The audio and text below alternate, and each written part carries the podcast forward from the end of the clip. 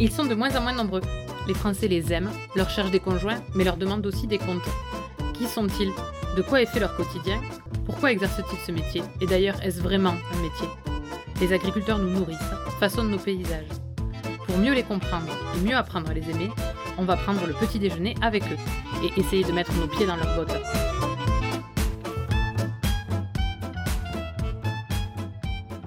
Simple. Bastien se définit et rêve son exploitation comme telle. Cette simplicité affichée ne l'empêche pas de se projeter vers l'avenir et dans de multiples projets. Nous nous sommes retrouvés dans le beau village d'Azé, en Saône-et-Loire, un matin ensoleillé de mai. Dans ces lieux chargés d'histoire, Bastien m'a raconté la sienne et celle de son vignoble. Une histoire de frères, de terre et de passion. Des frères complémentaires qui travaillent ensemble, une terre qui apporte de la minéralité à son vin et une passion pour la nature. Autour d'un petit déjeuner et avant une dégustation, nous avons parlé phylloxéra, labour à cheval et environnement. Allez, on essaie ses bottes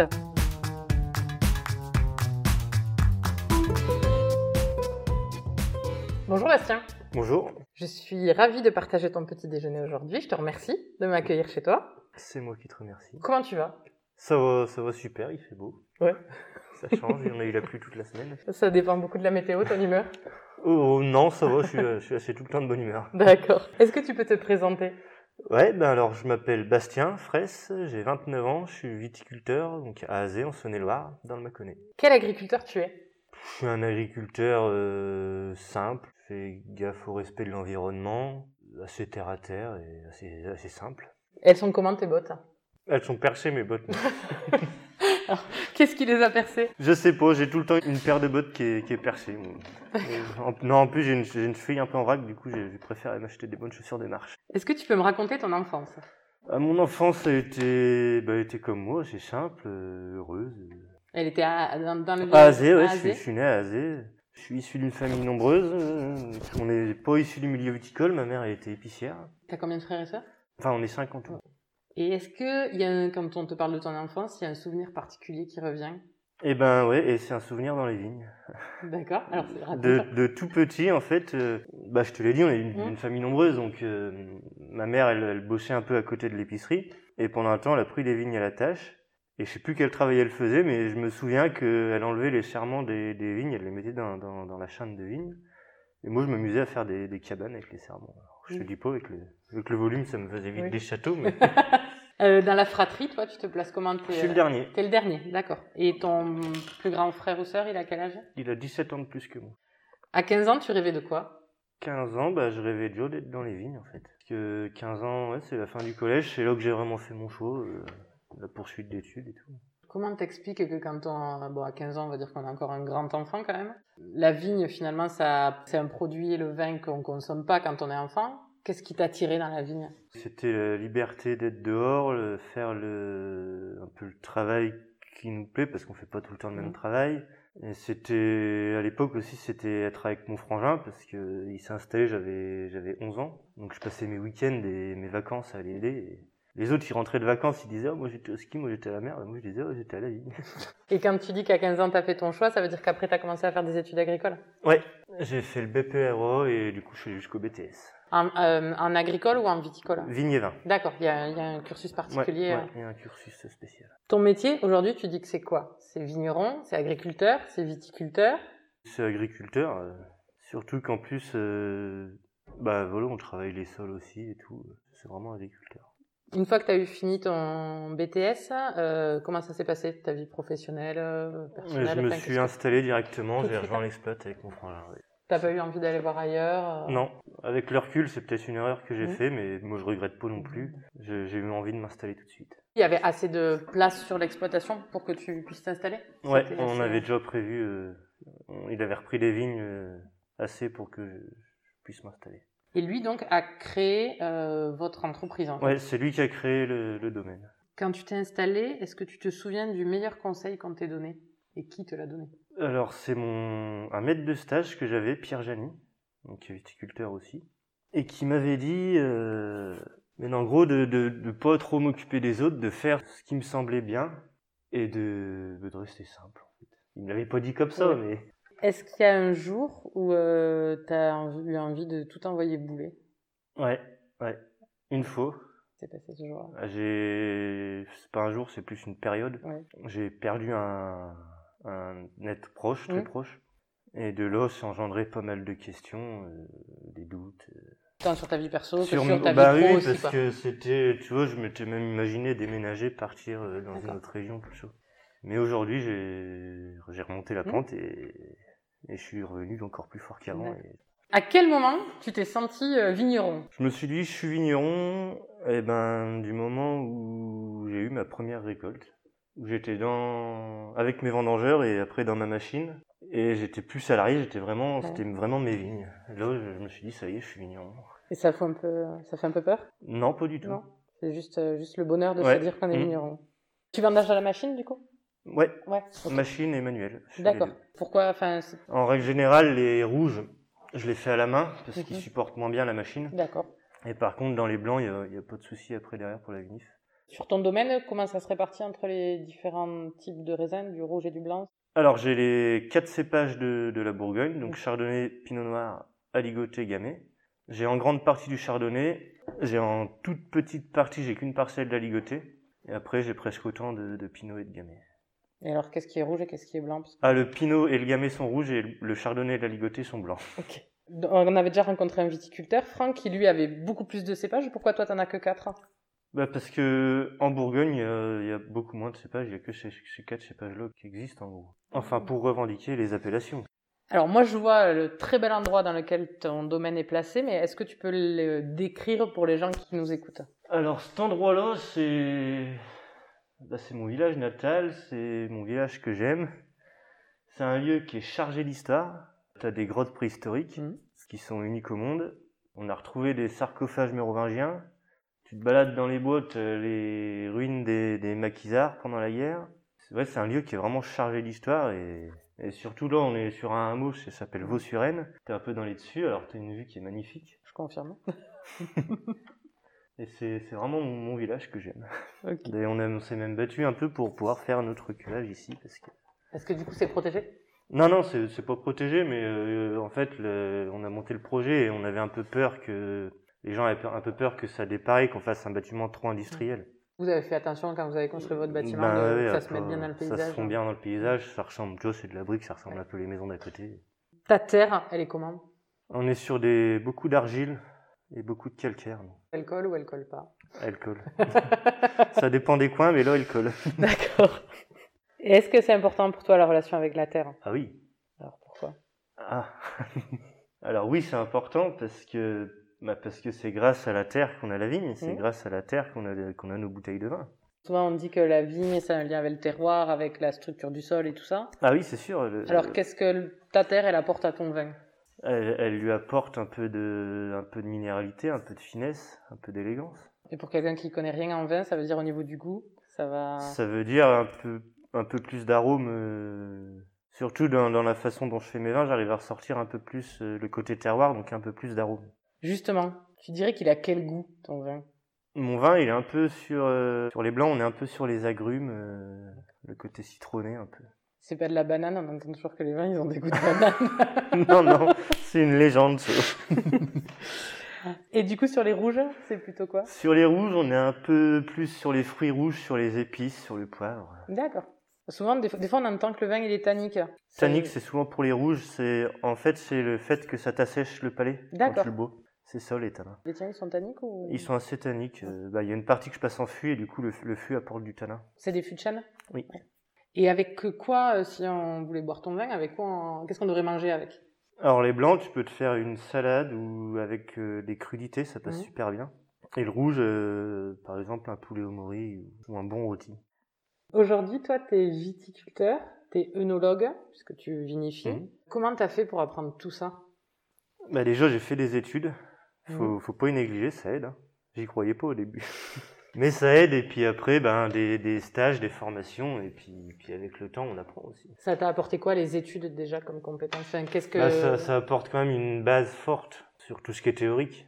Et alors il y a- en il y a des- viticulture, c'est quoi la, enfin, la Il y a théorie des elle va trucs qu'on porter peut sur pas quoi savoir. En viticulture, par exemple, ça va être le choix du cépage, Ouais. le choix du porte-greffe, parce Mhm. qu'on a des vignes, c'est greffé à cause du phylloxéra. En gros, c'est un puceron qui s'attaque aux, aux racines des vignes et les, les pieds d'origine française sont très sensibles à ça, donc on est obligé de les greffer avec des pieds d'origine américaine. Donc la partie souterraine est américaine et la partie euh, aérienne, les feuilles, tout ça, c'est français.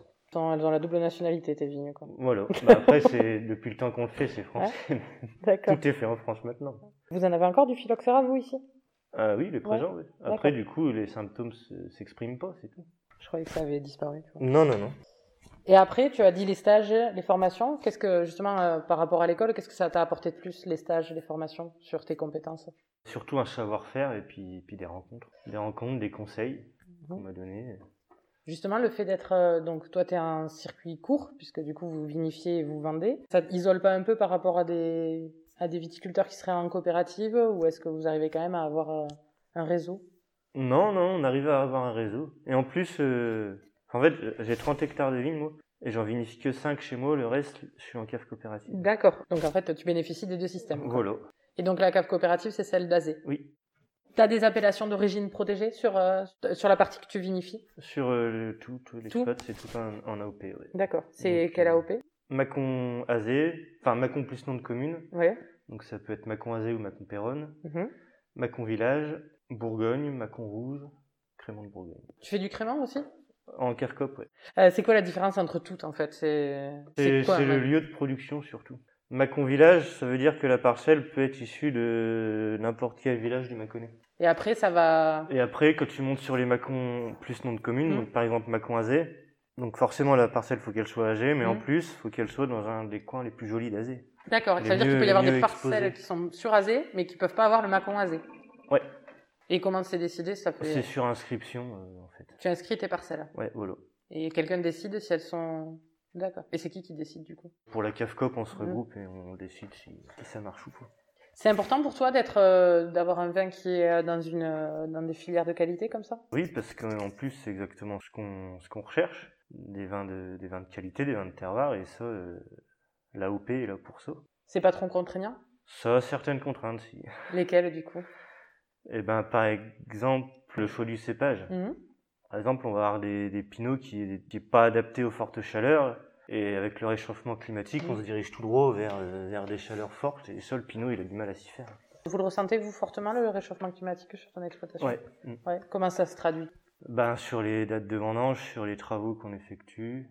Les vendanges, elles sont de plus en plus précoces. Ouais. hein Surtout sur le pinot, il, il supporte mal la chaleur, il va flétrir en fait. Donc du coup, vous le vendangez à partir de quand Ben, L'année passée, on l'a vendangé au 20 août. Historiquement, c'était. Historiquement, les vendanges c'était en octobre, Ah oui, d'accord, oui. début octobre.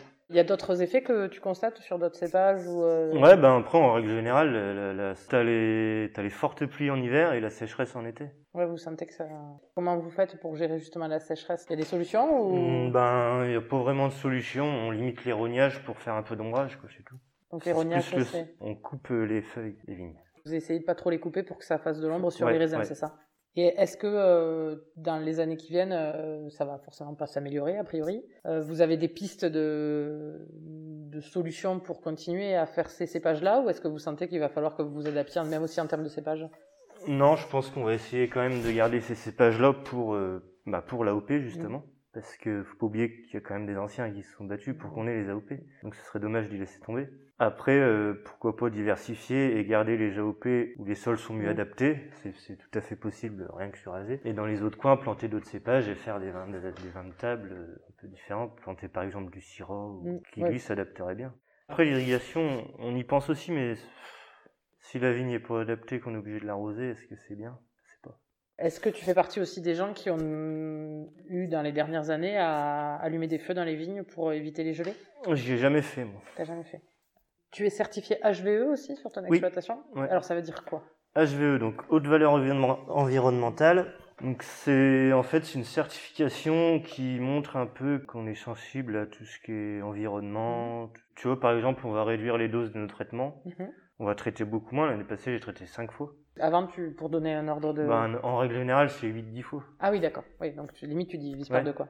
J'ai aussi fait autre chose, j'ai coupé mon exploit en deux. J'ai sélectionné les parcelles, les- une partie plus sensible et une partie moins sensible aux maladies. Et du coup, bah, ce qui est moins sensible, j'y traite moins. Et c'est quoi euh, les maladies que la vigne peut C'est avoir, avoir le filet mildiou et odium, principalement. Alors le mildiou, bah, c'est des champignons, les deux. Ouais.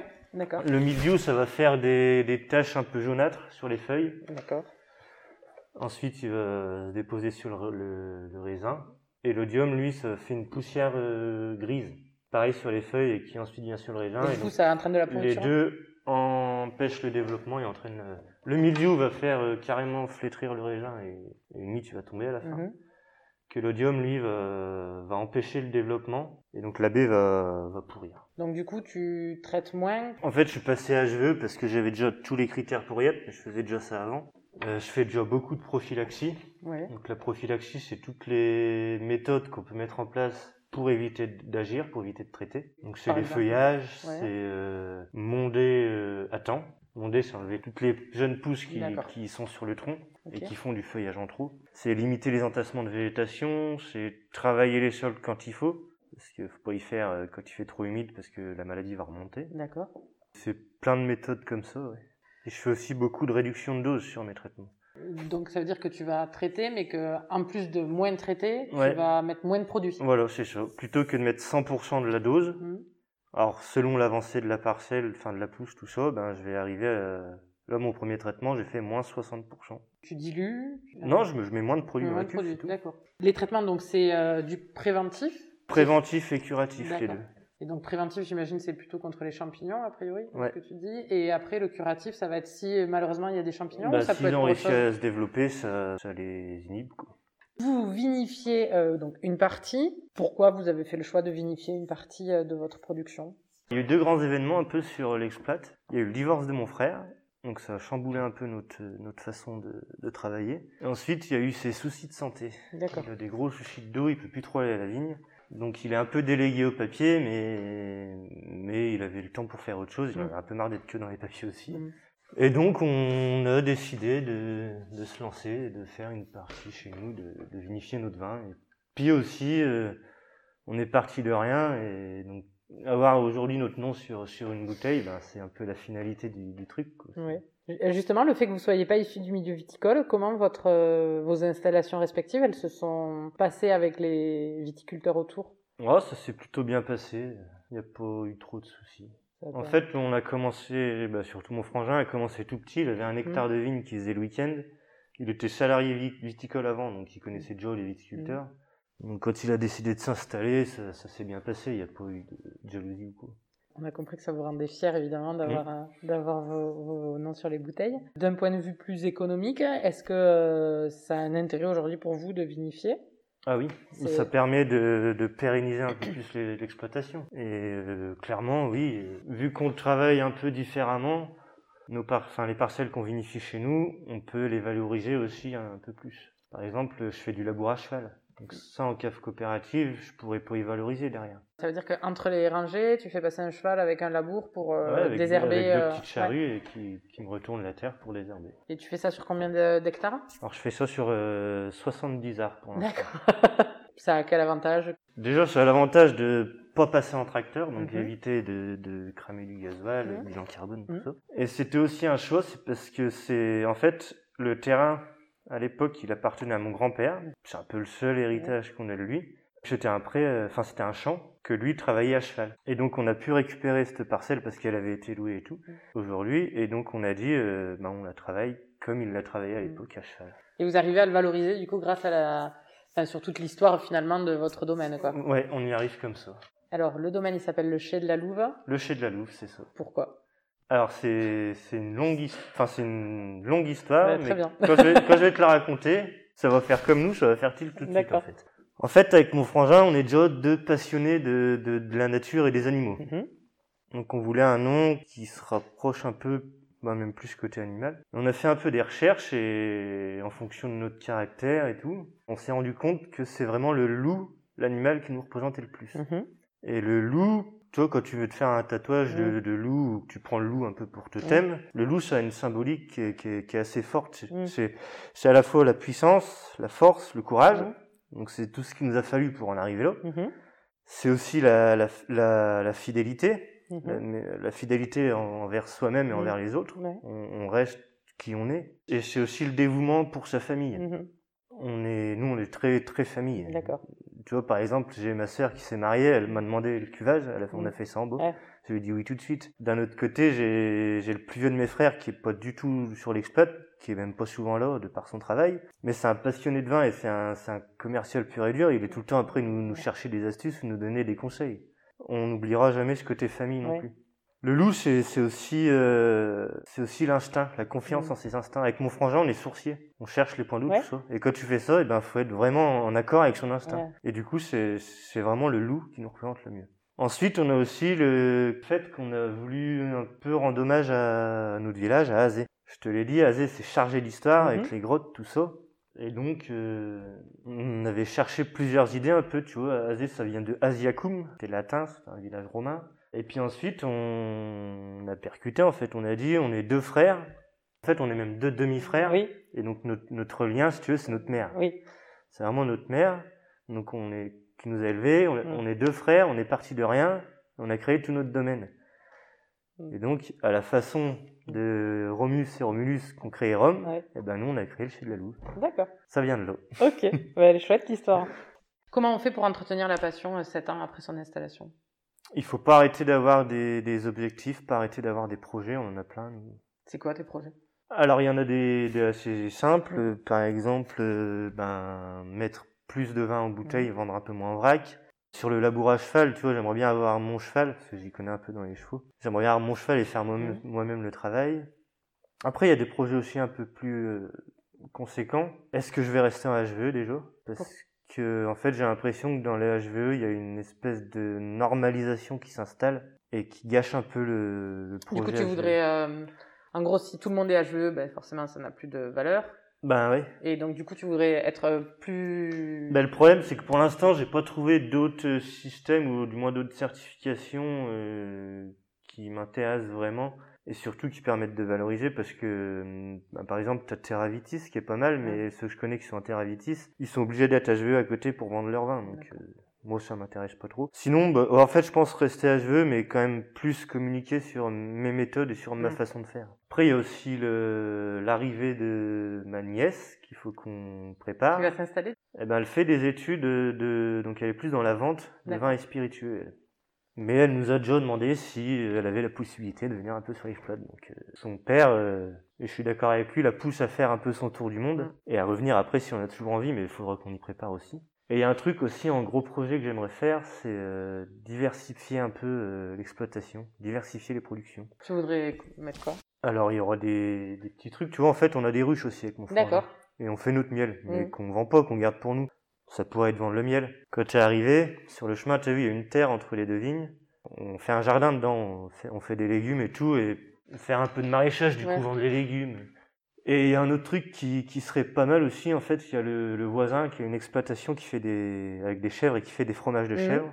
Et qui part en retraite dans 2-3 ans. Et euh, l'idée, peut-être, ce serait de reprendre son exploit et de faire nos fromages de chèvre. Mais le tout en restant, en restant petit, je dirais, Oui. en restant simple, pas s'emballer, même s'il faut lâcher un peu de vigne pour ça. Euh, ouais, diversifier un peu, revenir un peu aux exploits qu'on avait. On voudrait la louve et les chèvres. C'est ça. À part le tien, c'est quoi ton vin préféré Mon vin préféré, c'est le vin que qu'un ami m'a amené, c'est un Gevrey Chambertin. C'est un rouge, un blanc C'est un rouge, Ok. donc euh, Pinot Noir. Tu préfères le rouge ou le blanc, toi Ça dépend des occasions. D'accord. vous vinifiez, euh, donc vous récoltez, vous vinifiez et vous commercialisez. Ouais. Cette partie-là, comment est-ce que vous avez justement aussi obtenu les compétences pour le faire Est-ce que vous vous êtes formé Est-ce que c'est venu naturellement Euh, Comment vous gérez cette partie Mm, C'est plus mon frère qui s'en occupe de ça. Il avait déjà un peu les, les compétences, je dirais. Donc après, eh ben, il écoute bien les conseils, il, il se forme un peu. Et Et vos- on fait ça un peu au feeling aussi. Et votre vin, du coup, euh, donc la partie, encore une fois, que vous vinifiez, euh, on peut le retrouver euh, dans des supermarchés, dans des restaurants, enfin comment ça se passe non, C'est tu quoi les- peux le retrouver dans, bah, dans notre caveau. Mhm. Tu peux le retrouver dans des restaurants, chez des cavistes. Et vous avez t- ces trois circuits-là de commercialisation. Mm. Et pour donner un ordre d'idée, vous faites à peu près combien de bouteilles par an Pour l'instant, 5000 bouteilles par an. En fait, j'augmente ma partie bouteille tous les ans. Au début, je vends, je vends un peu en vrac pour, euh, pour que la trésor suive. Mhm. Mais le- la finalité, ce serait de tout mettre en bouteille. Donc ça ferait, ça ferait 25 000 bouteilles. Donc de sortir petit à petit de la coopérative. Non, non, non, Non. De, de pas sortir de la cave, mais mais les 5 hectares que je fais Ah oui, chez moi, d'accord. vinifier ces 5 hectares en bouteille. Parce qu'aujourd'hui, tu en as une partie qui part en vrac. Pour finir, du coup, sur votre domaine, euh, il y a La dernière chose qu'on peut voir aussi, c'est tout l'aspect communication. Vous avez un site internet, enfin, Mhm. vous avez, euh, enfin, comme tous les domaines viticoles, une belle étiquette sur les bouteilles. Comment vous avez fait pour euh, savoir quel choix faire quel- Parce qu'on l'apprend pas vraiment en études agricoles. Comment vous avez fait pour... euh, Le choix des, par exemple, le choix des étiquettes, on a fait ça avec euh, une des personnes qui nous a aidé à monter notre dossier quand on quand on a créé le cuvage, Mhm. parce qu'on a, on a fait- on avait un dossier comme ça. Et parmi ceux-là, il y avait un un peu un gars qui s'occupait de la, de la com, un publiciste un Mhm. peu si tu veux. Et donc c'est lui qui nous a aidé à travailler notre logo. Et ensuite, vraiment pour les étiquettes, on a fait ça avec le avec l'imprimeur qui nous a fait des essais, des plans. Ah, des- entre le travail euh, d'aller euh, labourer avec un cheval et le moment où il faut que tu Ah, choisisses c'est une complè- c'est étiquette, complètement ouais, différent. c'est ça. C'est pas trop euh, perturbant à des moments où... Ah non, euh, c'est même plutôt, int- c'est même plutôt intéressant. D'accord. Puis ensuite, du coup, bah, tu, avant de lancer l'étiquette, tu montres un peu à tout le monde, tu Mm. Ouais. demandes ce qu'ils en pensent, tout ça, tu fais un petit sondage. C'est... Non, Et c'est- du coup, il y a c'est des, marrant. vous aviez plusieurs propositions Ouais. Mm. Ok. Pareil sur le nom, vous avez choisi vraiment le chez de la Louve ou vous avez Eh quand ben, même eu on- une petite phase de. Du coup, après l'histoire que je t'ai racontée, Euh, Ouais. on est tombé sur Chez de la Louve tout de suite, en fait. Ouais, tout de suite. On a cherché d'autres noms, tu vois, le domaine des loups, les trucs Mhm. comme ça, mais on trouvait que, par exemple, domaine, ça se rapprochait trop un peu des, des anciens, des vieux domaines viticoles de Bourgogne, comme on a chez nous. Et on voulait pas ça, on voulait plus chez pour le côté un peu plus euh, Jones. Et euh, louve plutôt que loup, parce que, parce que loup, ça faisait un peu trop brut. Louve, c'est c'est aussi ce qu'on retrouve dans nos vins, c'est un peu plus d'élégance, de finesse, Plus tu vois. douceur, ouais. un peu plus de douceur, ouais. Euh, Est-ce que tu peux me citer une chose sans laquelle tu peux pas vivre La, na- la nature. euh, Il y, a, bah, il y a plusieurs trucs. Il y a la nature, Ah, il y a, mais il faut ma- il y a une ma chose, faut femme, que tu il y a euh, mon cadre de vie. D'accord. Pour toi, c'est quoi une bonne journée Une bonne journée, c'est une journée où je me lève, il fait beau, euh, j'arrive à faire tout ce que j'ai envie de faire dans la journée, parce que c'est pas souvent le cas. Et où, quand je rentre le soir, euh, bah, je suis un peu fatigué, mais parce que j'ai bien bossé. Si tu avais une semaine de totale liberté où tu n'as pas le droit de mettre les pieds ni à la vigne, ni au magasin, ni au chai, qu'est-ce que tu ferais Ah, je me, bah, je me barre loin. je sais pas où. Peut-être, euh, peut-être à la montagne. J'aime bien la montagne, j'aime bien la neige. Donc plutôt en hiver. Ouais, mais faut pas que je reste dans le coin, parce que sinon. Sinon, tu vas venir bosser. ok. Si je vais voir tes amis et que je leur demande de me parler de toi, ils vont me dire quoi Bah, ils vont me dire que. Bah, je sais pas, faudrait leur demander. Ouais. Non, ils vont, ils vont me dire que. Bah, j'espère que je suis un mec sympa, simple, euh, un peu bourrin. C'est ce qui ressort souvent quand même, bourrin. Du coup, tu casses du matériel Non, Ah. non, je casse pas de matériel. non. Qu'est-ce qui te rend fier aujourd'hui Mon cuvage, mes bouteilles. Ça fait quoi la première fois qu'on voit euh, l'étiquette posée sur une bouteille remplie Ah, bah, ça te met limite la larme à l'œil quand même. Ouais. Mm. Ça m'étonne pas. C'est Tu me c'est dis- vraiment une fierté, ouais. Et la première fois que tu débouches euh, une de tes bouteilles, du stress. c'est vrai Ouais. Quand tu débouches tout seul, ça va la première fois, mais quand tu débouches avec du monde. Et la première fois que tu as débouché une de tes bouteilles, t'étais tout seul Non, j'étais avec mon frère. ouais, ouais, vous étiez que tous Mm, les deux, quoi. Ouais. Mais il y avait quand même un petit peu de stress. euh, Est-ce qu'il est-ce qu'il est bon en fait Ouais. C'est ça que tu te demandes. Même si tu l'as goûté et tout Ouais. pendant un an en cuve. et- Est-ce que ça peut changer, en fait, entre euh, le moment où... il- Enfin, son goût va forcément être modifié. Ouais, il évolue un peu. Est-ce que ça peut vraiment changer du tout au tout entre la cuve et la Non, ça bouteille change pas Non. du tout au tout. D'accord, donc c'est un stress un peu injustifié, quoi. Ouais, mais c'est un stress Oui. quand même de malade. Et tu sais pas pourquoi, mais Et tu sais si les autres, ils ont aussi ce stress-là quand ils ouvrent une bouteille ou Vous en avez déjà parlé avec d'autres vignerons bah les premières fois, oui. Ouais. Genre, J'ai des collègues qui sont installés un peu en même temps que moi et le stress c'est le même. Après, quand tu vieillis, que tu prends de la bouteille, tu l'as plus ce stress. Mais du coup, tu l'as à chaque fois que tu... Enfin, à chaque mise en Là, je l'ai, bouteille. en en fait, là, je l'ai encore un peu quand, euh, bah, par exemple, quand j'ai du monde à mon caveau, Ouais. où je le- j'ouvre une bouteille pour leur faire la déguster, Ouais. euh, est-ce qu'il est pas bouchonné Normalement, j'ai pas de risque. Ouais. Mais quand même, t'as tout le temps, euh, moi, c'est tout le temps, euh, est-ce qu'ils vont aimer, en fait À 95 ans, quand tes arrière-petits-enfants te demanderont euh, c'était quoi ton métier, tu leur répondras quoi Agriculteur, paysan.